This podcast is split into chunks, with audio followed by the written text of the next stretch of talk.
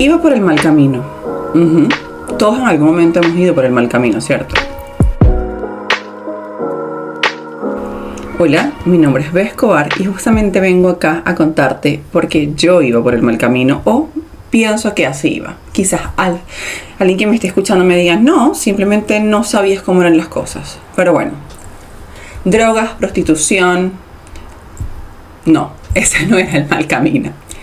Durante toda mi vida crecí con la mentalidad de liderar, de imponer las cosas, no de liderar, de mandar, porque vengo de una familia de mujeres, de un matriarcado súper fuerte, donde teníamos que hacer las cosas, donde se hacían las cosas así, porque sí, sí, no, no, no podías hacer nada, no tenías eh, forma de llevarles la contraria. Ups, soy acuario, soy gay.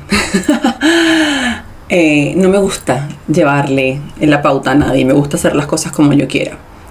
Sin embargo, siempre me encontraba como trabas. A pesar de que yo sabía que estaba haciendo las cosas por algo o de que tenía la razón, siempre me estaba encontrando con una traba.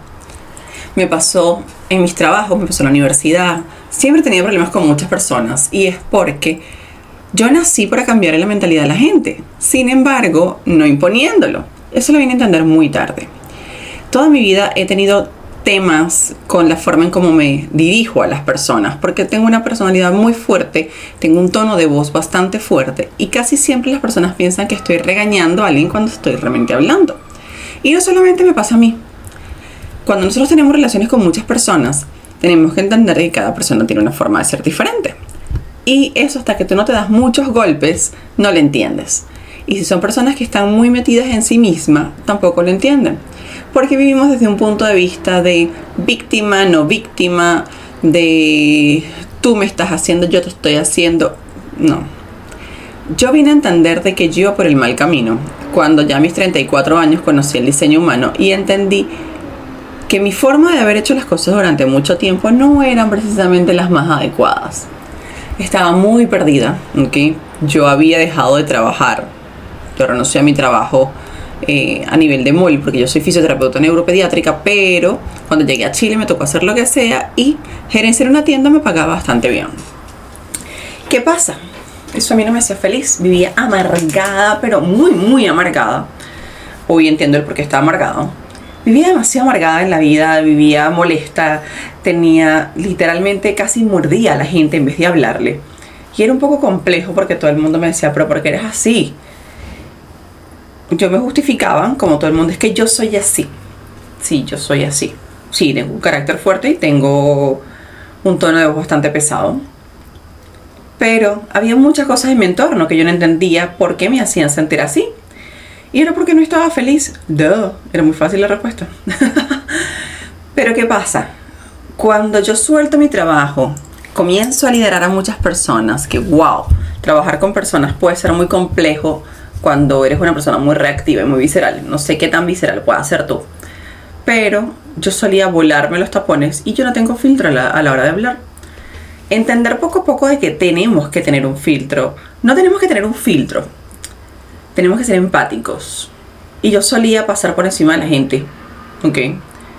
No es algo que me enorgullezca, pero solía pasar por encima de la gente y decía mis cosas y no importaba cómo las decía ni nada por el estilo.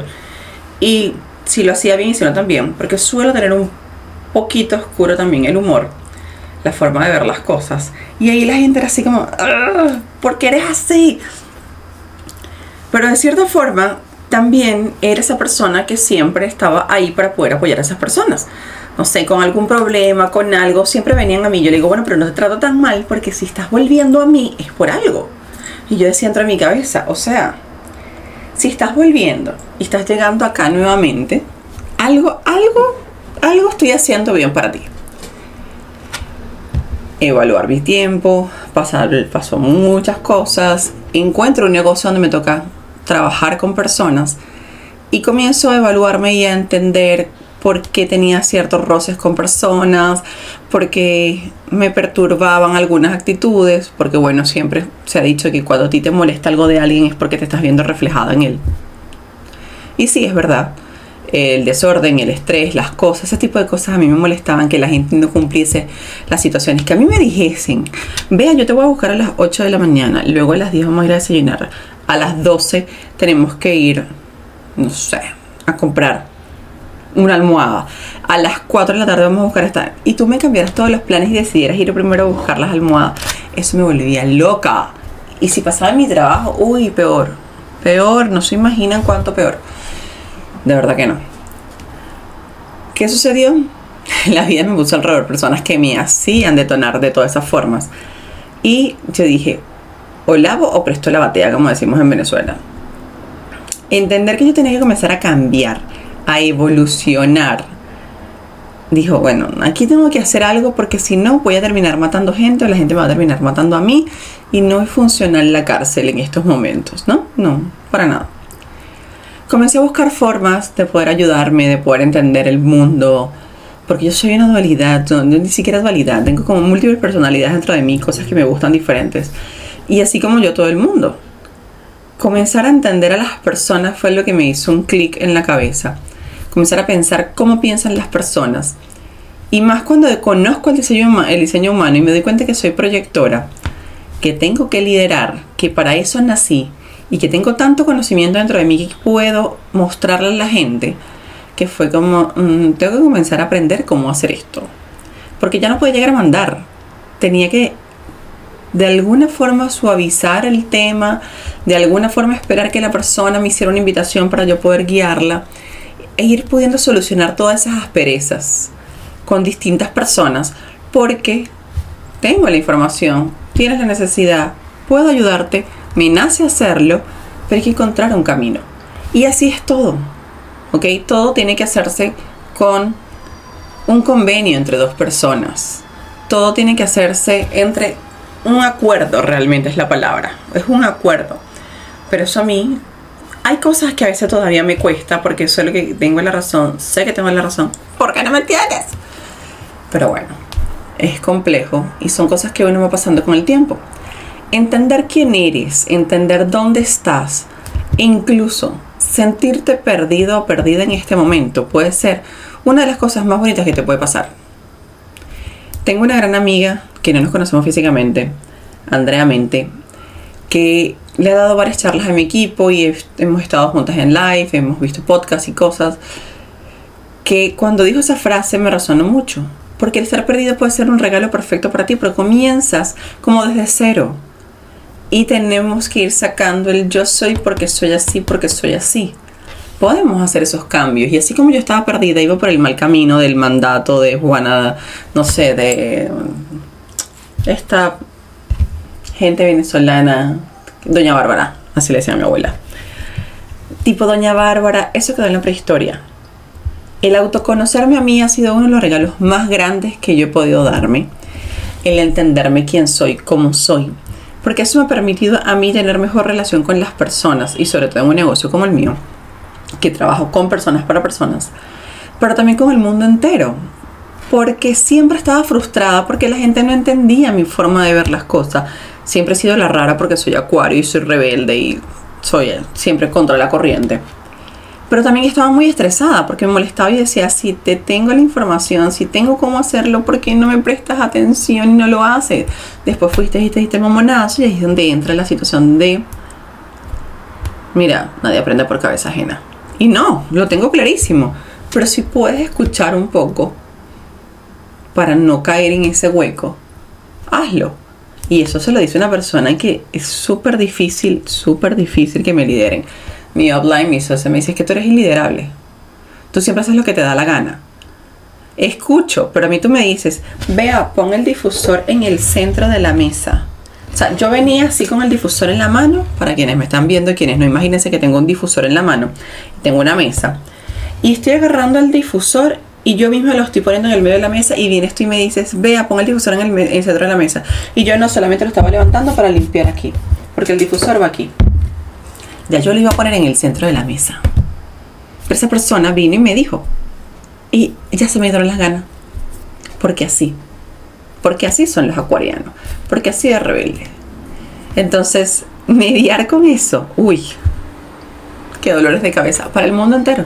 Imagino que para mi mamá sobre todo, ¿no? Para mi mamá, para mi esposa, para mis personas más allegadas. Pero estos últimos tiempos, sobre todo después de que mi esposa había estado conmigo un año fuera del trabajo y me tocó volver a quedarme, no me tocó volver, le tocó allá volver a trabajar porque le pidieron una suplencia, pudo, tenía el tiempo para hacerlo, justamente se había quedado sin uno de sus empleos en ese momento. Eh, tenía la oportunidad y volvió a trabajar. Me tocaba a mí quedarme completamente sola, mis días completos sola, con Chloe, que es mi perrita. Y yo decía, fuck, ¿y ahora qué hago? Mm. Los primeros días fue así como que bueno, entre vacaciones y relajar, luego tenemos que hacer las cosas, vamos a limpiar, vamos a hacer esto, vamos a preparar videos, vamos a hacer las charlas, todo. Y era como, ¿y ahora? ¿Y quién soy? ¿Y qué hago? Yo después de haber sido una mujer súper independiente en mi época de universidad, que nadie me mandaba, que nadie nada, me llegué a convertir en una persona dependiente de mi pareja. A nivel de mi negocio tenía las riendas bastante chéveres, pero a nivel de mi vida, que no me supiese ni siquiera las claves, las claves de los bancos, era así como, mmm, niñita, tú estás bien perdida en la vida, ¿sabes? Si por X o por Y aquella pizza, una concha de cambur y que Dios no lo quiera, ya desaparece del mundo, tú ni siquiera vas a poder sacar la plata del banco. Yo decía, Dios mío querido, ¿y para dónde voy yo? O sea, ¿qué pasó con esto? ese fue un momento de quiebre para mí. Ahí fue donde dije, estoy más perdida que nunca. Es momento de reencontrarme. Y ahí fue cuando comencé con los audiolibros, los podcasts, el diseño humano, toda la cuestión a leer, buscar, informarme. Tanto así que yo manejaba en Venezuela, tenía mi licencia, mi carro, todo en Venezuela. Y yo aquí en Chile me daba terror, terror, terror manejar. Porque yo decía, ¿y si pasa algo? ¿Y si me chocan? ¿Y si la gente me choca? ¿Y si no sé qué? ¿Y si me roban? ¿Y si estoy con Chloe? Mira, no te imaginas la cantidad de mentes que me podía hacer yo en un segundo. Pero dije, ¿sabes qué? Dani también pasó por un proceso de salud que me marcó mucho, que nos asustó mucho a todas. Y ahí dije, si a esta mujer le llega a pasar algo, yo literalmente quedo en el aire. No me voy a morir porque nadie se muere porque otra persona se muere. Pero dije, quedo en el aire. ¿Qué hago con mi vida? O sea, ¿para dónde voy? Comencé a aprenderme y a ver mis cuentas, porque toda esa parte se la había dejado a Dani. Comencé a tomar el carro, Hoy soy chofer. Pero bueno, ese es otro tema. Hoy soy chofer. Hoy, llévame, busca, me trae, me trae para acá, para allá, para allá. Bueno, a le funcionó. Pero tengo la independencia de volver a tener mi auto, de poder moverme de aquí para allá, de poder salir a hacer diligencias. Y para mí eso fue un logro gigante. El disponer de mis cuentas nuevamente fue como, ok, estoy volviendo a tomar mi vida, las riendas con mis manos porque es mi vida. Yo le había dejado mi vida y mi responsabilidad a mi esposa y estaba totalmente perdida. Estaba súper perdida. Y está bien. Daniela nunca se iba a molestar conmigo por ese tipo de cosas. Pero yo también necesitaba volver a tener mi responsabilidad de mi vida, de mi situación, porque soy yo la que está acá parada, la que hace las cosas. Entonces, no sé si alguna vez te has sentido perdido o te has puesto en la situación de dejarle tu vida en manos de alguien más, de tu jefe, de vivir una vida monótona porque estás entre la pareja y tu jefe y tu trabajo o tu emprendimiento. Y puede ser cuestionable, puede ser complejo eh, eso que estás viviendo. Y ahora, para no seguir alargándome porque puedo pasar horas hablando de este tema, el perderme a mí me hizo cuestionarme. Lo que yo estoy haciendo hoy es lo que me va a convertir o lo que me va a traer las cosas que yo quiero para el mañana. Esa persona que soy hoy es la base de esa persona que quiero convertirme más adelante. Todos los días tenemos la oportunidad de ser alguien mejor, ¿ok? Eh, y no hablo de cuerpo, de belleza, no, internamente. Ya yo tengo 35 años, aunque no se me note. Me veo linda, hermosa. Este, antes no hubiese dicho lo mismo. Antes pensaba que, bueno, cuando uno creció, creció con la cosa de eh, le edad a los niños, el perro, no sé qué, la casa, la cuestión. Comenzando porque soy gay, ya todo se cayó, eh, según la sociedad. Todavía lo que se puede hacer. Tengo la casa, el carro, el perro, los hijos. Eso es otro tema para otro podcast. Pero. Ajá. ¿Era la persona que estaba queriendo ser en la vida? No. No porque estaba dejando mi vida y mi dependencia a un lado. Y una de las cosas que yo siempre he ha sido abanderada es de la libertad y de que cada quien tiene la obligación de hacer lo que le dé la gana, siempre y cuando no le esté haciendo daño a nadie. Importantísimo eso. Pero yo no estaba haciendo lo que promulgaba, lo que decía. Fue un momento de quiebre. Hoy me siento orgullosa de todos los pasos que doy. Me gusta ser consentida, porque obviamente todos nos gusta ser amados y ser cuidados y sentir a alguien. Soy del tipo persona que mientras se enferma y está sola puedo hacer todas las cosas. Tengo esta voz que tengo porque he pasado una semana ronca y dije o hago el podcast de una vez o no lo hago. ¿Ok? Eh, si no lo hubiese hecho ya había comprado el micrófono y la cosa. Mi esposa me mata. Pero... Eh, ya no, iba a ya no iba a seguir permitiendo que las circunstancias manejaran mi vida, ni el mundo. Así que esto es un proceso de crecimiento, esto es un proceso de cambio. Eh, yo tuve que tocar fondo, esperar que mi esposa tuviese un proceso de salud bastante fuerte para entender que tenía que cambiar, tenía que autoconocerme. Tuve que tocar fondo a nivel emocional, con una depresión súper fuerte que me cayó encima, sobre todo cuando entendí que ya no me conocía, que ya no sabía quién era. Mi relación estuvo a punto de irse a la borda también por eso, porque como estás en una relación cuando no conoces quién eres tú, o sea, ¿qué, le entregas a alguien cuando no sabes ni siquiera quién eres? Entendí y siempre he sido abanderada de que tú tienes que estar primero bien y tienes que sentirte bien contigo misma para hacer las cosas y para poder estar con alguien. Y ahí no lo estaba haciendo. Estaba viendo una monotonía dentro de mí misma que no era funcional y me estaba enfermando yo misma. Así que tomé la decisión de volver a encontrarme. En un proceso que es paso a paso. El autoconocimiento y el amor propio duelen que jode. Este es un proceso que puede ser fuerte y está bien, está perfecto. Pero lo importante es entrar en el proceso y no quedarse cómodo de donde estás. Y no quedarte en el mal camino. Porque la comodidad es porque así soy ya, y punto, es ir por el mal camino porque no crecemos en la zona de confort y porque todos los días tenemos una posibilidad de cambiar y no cambiar para los demás, cambiar para ti, para ser la persona que te haga feliz cuando te mires al espejo, para ser la persona que te sientas cómodo cuando te veas al espejo, cuando te sientas orgullosa de esa persona. Y bueno, nada, creo que mejor lo dejamos por hoy porque puedo seguir hablando 30 mil millones de horas. Así que nos vemos en un próximo capítulo.